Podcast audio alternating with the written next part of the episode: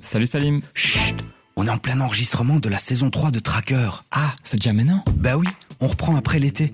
Tu te souviens, on avait rencontré 16 nouveaux investisseurs, un par semaine, et ils avaient partagé avec nous leur expérience et leur manière d'investir. Ah ouais, c'était incroyable. Oui, on avait parlé de crypto, de SG, de produits dérivés, d'investissement en famille, d'éducation financière. Et là, en septembre, on revient pour 16 nouveaux épisodes avec de nouvelles rencontres et de nouveaux profils d'investisseurs. Cool, bonne nouvelle. Tu te souviens de William d'ailleurs, le trader en herbe qui était encore aux études? Bien sûr, c'était le premier investisseur qu'on avait rencontré. Ma pire erreur en tant que débutant, c'était justement d'écouter des mauvaises sources d'informations. Ou Adrienne, qui voulait arrêter de travailler à 40 ans grâce à ses investissements. L'objectif, en fait, c'est de prendre ma, ma retraite, ma pension, enfin, en tout cas, de ne plus être dépendant financièrement d'une institution ou de quelqu'un et euh, de pouvoir vivre de mes investissements. Moi, j'ai pas oublié Claire, qui s'est lancée la tête baissée, sans rien y connaître. Je vais placer mes ordres. Je, sais que je dois le faire, c'est maintenant. C'est- C'est quelque chose, une pulsion qui vient de l'intérieur. D'ailleurs, tu peux passer le mot,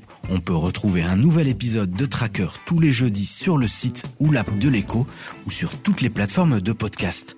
Et pour participer à l'émission, il suffit de nous envoyer un mail à podcast@leco.be ou de rejoindre notre groupe Facebook Les Trackers de l'écho.